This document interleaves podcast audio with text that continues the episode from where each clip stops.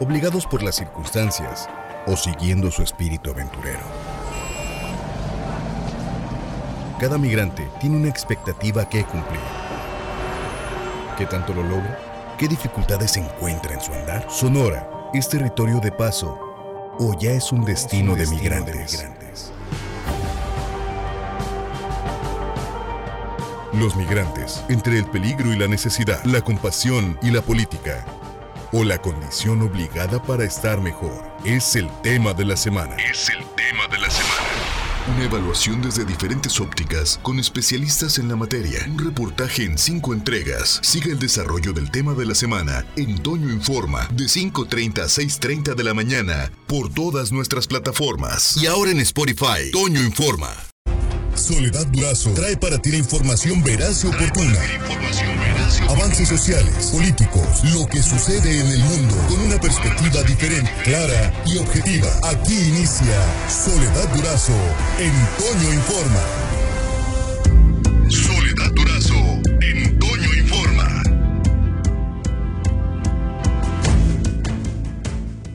La migración, el fenómeno de la migración ha sido el tema de esta semana y no podemos dejar de pensar en este tema sin algo importante. La asistencia, la asistencia a los migrantes, a los miles, a las decenas de miles de migrantes de los últimos, de los últimos años, de las últimas décadas, ¿qué sería de ellos sin estas voluntades de tantos corazones generosos que se ocupan de hacerles más llevadera su travesía. Y vaya que si son generosos, que si lo hacen con un desinterés total, es gente que no van a volver, es ayudar por ayudar. Y es que los comedores comunitarios, por ejemplo, son un verdadero oasis en el desierto que atraviesa al migrante. Imagínate una sopita caliente en estas fechas para ellos que vienen de trampa en el tren, que vienen en carros, en trailers, en camiones, en autobuses. Son espacios en los que no solo satisfacen su hambre, sino que también se atienden sus heridas físicas y su, amo,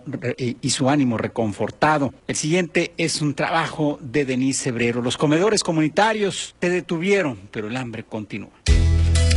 Este es el tema de la semana en Toño Informa. La pandemia suspendió la actividad de los comedores comunitarios, pero el hambre no se detiene. Muchos de los comedores del DIF que se limitan únicamente a atender a niños y niñas en situaciones vulnerables tuvieron que modificar la estrategia de apoyo de alimento del programa de comedores comunitarios y en lugar de reunir a los beneficiarios en un lugar, les están llevando los alimentos a sus casas. Pero, ¿qué hay de los indigentes inmigrantes que no tienen un hogar fijo? El hambre no para ni se limita a cierta edad, por lo que distintos grupos de personas congregadas en diferentes religiones también se han encargado de alimentar a aquellos que más lo necesitan con donaciones y sentido de servicio a la comunidad para cocinar, llevar y servir. Un ejemplo es el comedor Grupo Humanitario Mateo 2535, ubicado en el Ejido La Victoria, a cargo del padre José Gilberto Lezama Rodríguez, que se ha mantenido cerrado, pero eso no ha parado el apoyo a los migrantes y personas en situación de calle, ya que de manera temporal se entrega el alimento junto a las vías del tren. Así lo compartió Alfredo Lugo, pasante de la licenciatura en Enfermería de la Universidad de Sonora, que junto con una compañera realiza su servicio social comunitario.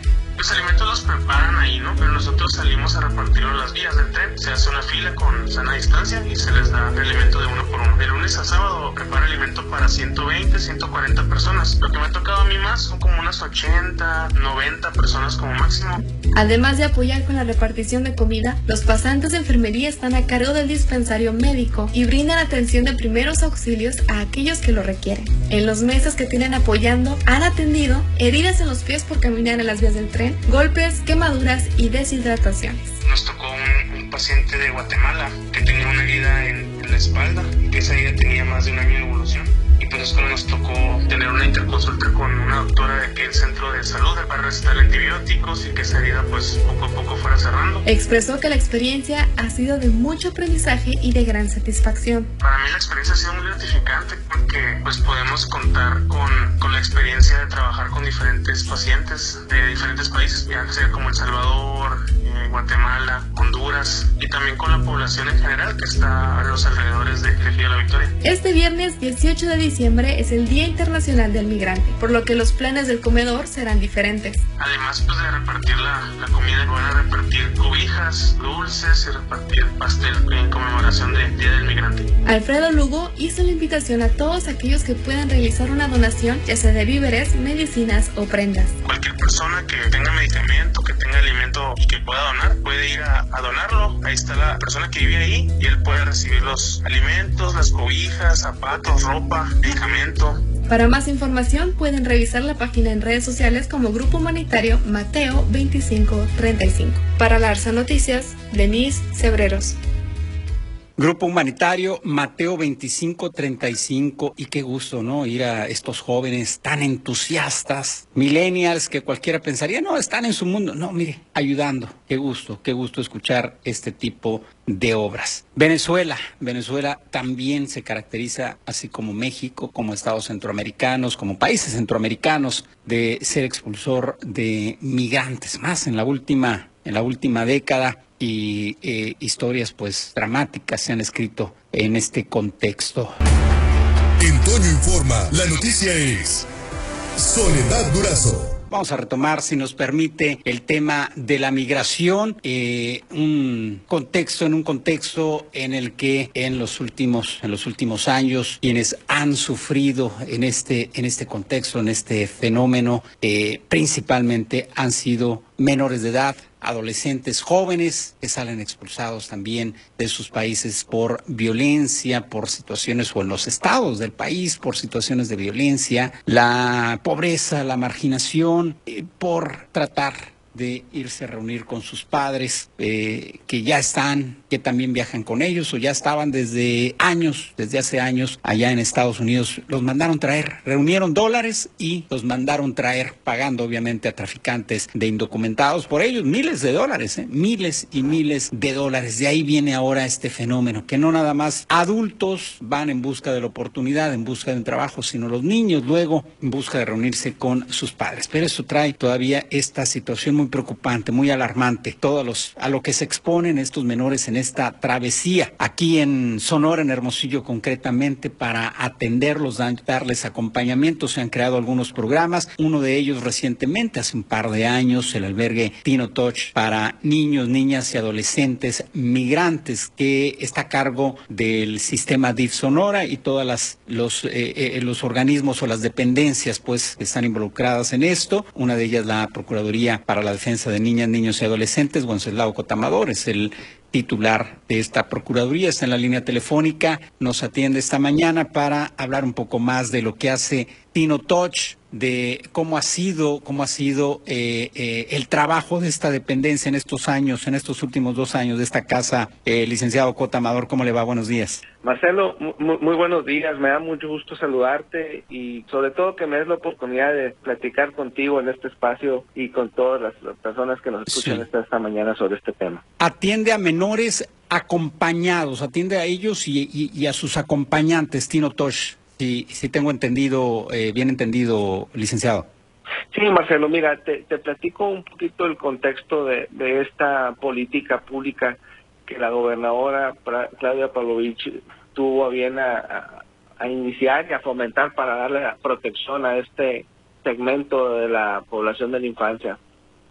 Eh, recordarás que en el 2004 aproximadamente se inició el proyecto de Camino a Casa en la Sí. ciudad de Nogales, Agua Prieta, San Luis Río Colorado, con el propósito de darle protección a, a todos aquellos niños nacionales que eran deportados de Estados Unidos y que no se encontraban acompañados, niños mexicanos que, que, que eran deportados de nuestro país vecino del norte.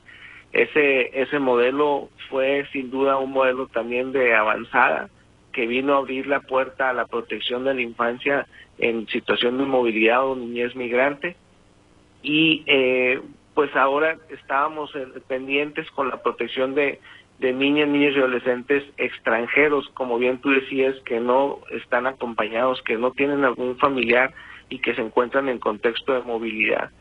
La, la Comisión de Derechos Humanos y otros organismos internacionales como UNICEF, ACNUR y otras instancias estuvieron eh, observando y, y señalando que, que se requerían de espacios para la atención a, la niñez migrantes que no solo eran nacionales, sino que también extranjeros que venían de otros de, de, otros lugares y que y que pasaban por ser nosotros un estado fronterizo, un estado de tránsito y que también no no alcanzaban a lograr este objetivo de cruzar la frontera de de, de hacia Estados Unidos, pero que, que se encontraban de alguna manera detenidos aquí en, en, en, en, estaciones migratorias o en módulos de atención para poder eh, eh, retornarlos en algún momento a su país de, origen. Y, y, la, y, la, y hubo una serie de recomendaciones para efecto de que se establecieran espacios de atención dignos para ellos. Eh, para eso, eh, la señora gobernadora, nuestra directora general, la maestra Karina Zárate, Karina, perdón, Zárate tuvieron la visión tuvieron la, la, la puntualidad de, de, lograr esta gestión a través de, de una fundación que, que, que, vino a donar recursos importantes para la construcción de este modelo. El proyecto Tino Touch vino a ser un centro de atención para niñas, niños y adolescentes acompañados y no acompañados, extranjeros, que por algún motivo no, no pueden cruzar la frontera, que se quedan en nuestro país pero que ellos eh, requieren de espacios dignos para su cuidado, protección y atención. Efectivamente, en Tino Touch recibimos a niñas, niños o adolescentes no acompañados, pero hemos tenido también la oportunidad de recibir a niños que, que vienen acompañados de, de su mamá o de alguna persona de su familia. Y, y este trabajo coordinado lo hemos venido fortaleciendo con modelos de atención eh, que nos han acompañado en la misma UNICEF, ACNUR, DIF Nacional, la Procuraduría Federal de Protección y cualquier otra instancia que, que tenemos de alguna manera injerencia en, en darle esta protección a los niños. Es un centro de asistencia social que tiene equipos multidisciplinarios, tiene área médica, tiene área de atención para su alimentación, tiene áreas de esparcimiento y también eh, te lo debo de decir que existe una comunicación y colaboración estrecha con el Instituto Nacional de Migración, que viene siendo la instancia responsable de, de atender el proceso migratorio de estas personas para que se determine a través de estudios multidisciplinarios por parte de la Procuraduría para determinar si estos eh, niños y adolescentes retornan a su país de origen o bien adquieren la calidad de refugio de protección en nuestro país. Ayer se reportaba, eh, Wenceslao Cotamador, procurador para la defensa de niñas, niños y adolescentes en Sonora, en un incremento, pero eh, eh, eh marcado, abrupto en el pues la, la, detención o retención de menores en la franja fronteriza, ya del otro lado de, de, la frontera con en Estados Unidos, pues esto se ve reflejado de alguna manera. ¿Han resentido o han visto ustedes un incremento en sus atenciones? Eh, ¿Cuántas atenciones han dado, por ejemplo, este año? Si hay un comparativo con el año pasado, 2019, Wenceslao. Bueno, por el momento no lo hemos visto reflejado en, números, o sea, nos hemos comportado de una manera uniforme en las atenciones, eh, Marcelo. Eh, sí tenemos eh, noticias, información de que pudiera incrementarse este número y para ello estamos en constante comunicación con el Instituto Nacional de Migración. Eh, las las eh, las situaciones que hemos tenido nosotros conocimiento es que, que, que, el mismo instituto nos notifica que tienen conocimiento y en promedio lo hemos tenido al mes, quizá te pudiera decir en un estimado de entre 7 y 14 notificaciones de, de niñas, niños o adolescentes que son, eh, eh, por, así decirlo, comunicados al Instituto Nacional de Migración para que pudiéramos eh, habilitar o establecer un espacio de alojamiento dentro del centro de asistencia social. Pero sí tenemos conocimiento que existe esta, esta, esta eventualidad y estamos eh, preparándonos para poderles dar protección de la mejor manera posible a estos adolescentes. Bien, eh, por las condiciones, me imagino, ¿no? Todo lo que hemos vivido, eh, se espera eh, por esta pandemia más un, un resultado, pues, eh, en cuanto a lo económico, a lo social, en diversos países, no nada más en México, y, y, eso nos dice la lógica traerá, podría traer como consecuencia esto, ¿no? La, la migración. y ante ello pues eh, se prenden las alertas de diferentes instituciones. Me imagino que es por ahí. Sí, y, estamos en, comunicación. Te, comento también que el, origen de, estos adolescentes son los países de, de, Centroamérica, de Guatemala, Honduras, de El Salvador, y es donde nosotros hemos estado de alguna manera detectando esta, esta constante. La gran mayoría de los y, y en su y en su momento pues estamos en comunicación con los consulados también de estos países. Procurador de la Defensa del Menor en Sonora, Wenceslao Cotamador, gracias por estos minutos. Al contrario, gracias a ti, Marcelo, que tengas muy, muy buena mañana. Es tiempo de hacer una pausa, tomarnos un cafecito y ya volvemos. Más noticias con Soledad Durazo al regreso. Al regreso. Estás en Toño. Por hoy terminamos, pero la noticia no descansa.